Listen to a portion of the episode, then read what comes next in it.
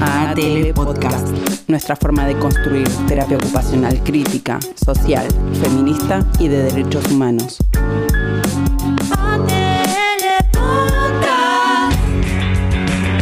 Esto es Lecturas de ATL Podcast. Leemos y reseñamos libros, capítulos de libros, artículos o cualquier otro material publicado. Difundimos revistas de salud feminista y de producción científica de la terapia ocupacional latinoamericana.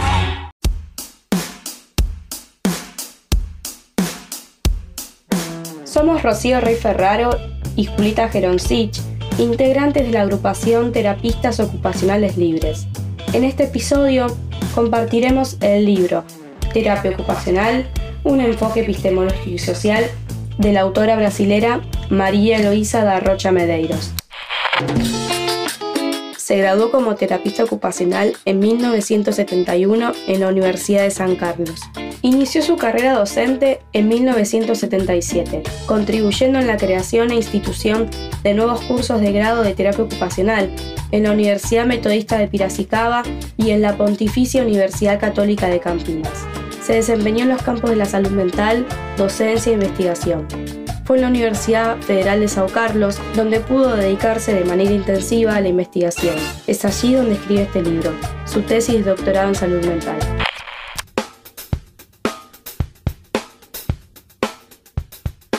El libro fue publicado en el 2007 y traducido al español por las colegas Mariela Navergoy, Natalia Junovsky, Analia Pujato y Julia Benassi, para la editorial de la Universidad Nacional del Litoral.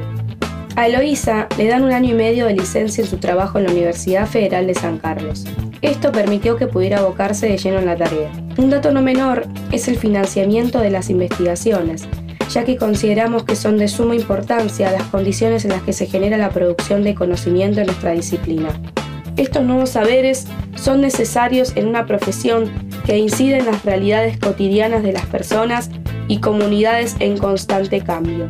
De lectura necesaria, Eloísa nos convoca a repensar nuestra formación y a la búsqueda del rol dentro de un contexto social lleno de desigualdades y de inalcanzables luchas para la defensa y la conquista de derechos. Luchas que se dan en los ámbitos públicos, en las calles, en las casas y también en nuestros trabajos, del ámbito privado y público. Es de destacar que siendo un libro que fue editado hace más de 10 años, no pierde vigencia, siendo la temática y la complejidad de sus pensamientos muy consonantes con nuestra realidad. A través del libro nos perdemos para poder reencontrarnos, para descubrir las múltiples terapias ocupacionales. Valioso aporte que nos permite pensar en la transformación de las diversas realidades que viven las comunidades y colectivos de personas en la región del sur. Eloísa habla de identificarse con un proyecto que apunta a concebir a las personas como sujetos creativos, portadores de historias, trayectorias, sentimientos y emociones que son capaces de transformar su realidad. Hace un análisis profundo sobre el origen de la terapia ocupacional y su lugar en el sistema de salud, y al hacerlo es desde una perspectiva crítica, anticolonialista y anticapitalista. Es desde ahí que analiza críticamente a la salud considerada como un bien de consumo y como mercancía, y nos interpela a cumplir nuestro rol como agentes de salud en la defensa de la misma como un derecho. También realiza una crítica a la formación y cómo la misma tiende a reproducir las lógicas capitalistas de producción y consumo, tanto en las organizaciones y su inmutabilidad como en lo asistencial, invisibilizando lo cultural. Se pregunta, ¿La formación profesional fue una respuesta a las necesidades del sistema de salud u otra forma más de colonización? En el capítulo 3 se analiza con detenimiento los modelos que fueron surgiendo como crítica al enfoque médico hegemónico y reduccionista del sujeto, haciendo énfasis en el modelo de la ocupación humana de Gary Kilhofner y sus principales puntos.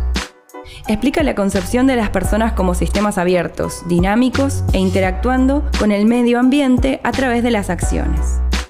Sin embargo, lo que va a decir Eloísa es que no hay una profundización ni una crítica para explicar cómo los determinantes sociales del medio alienan a las personas y continúan reproduciendo las dinámicas de desigualdad, exclusión social y violencia institucional.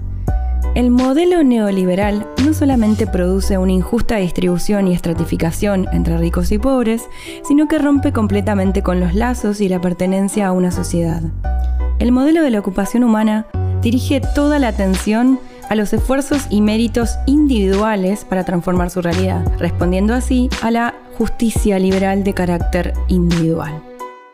Ese modelo es la existencia de un sistema legal, económico y liberal basado en las desigualdades y de un mercado voraz que perpetúa una determinada realidad del trabajo, la salud, la educación y las injusticias sociales. Es por todo esto que decimos que no hay justicia social sin la garantía de derechos humanos de carácter colectivo. Eloísa nos propone con este libro dejarnos llevar a la deriva, soltar amarras y aventurarnos a repasar nuestro rol político, social, histórico y cultural como terapistas ocupacionales.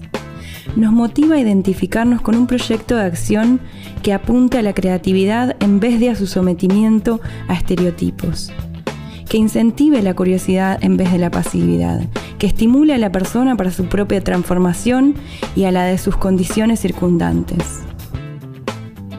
En palabras de la autora, la diferencia consiste, en mayor medida, de concebir a las personas como sujetos creativos y portadores de conocimientos, sentimientos y emociones capaces de transformar su realidad a través de la oportunidad de participar en experiencias significativas, lo que para nosotras sigue siendo la base de nuestra profesión.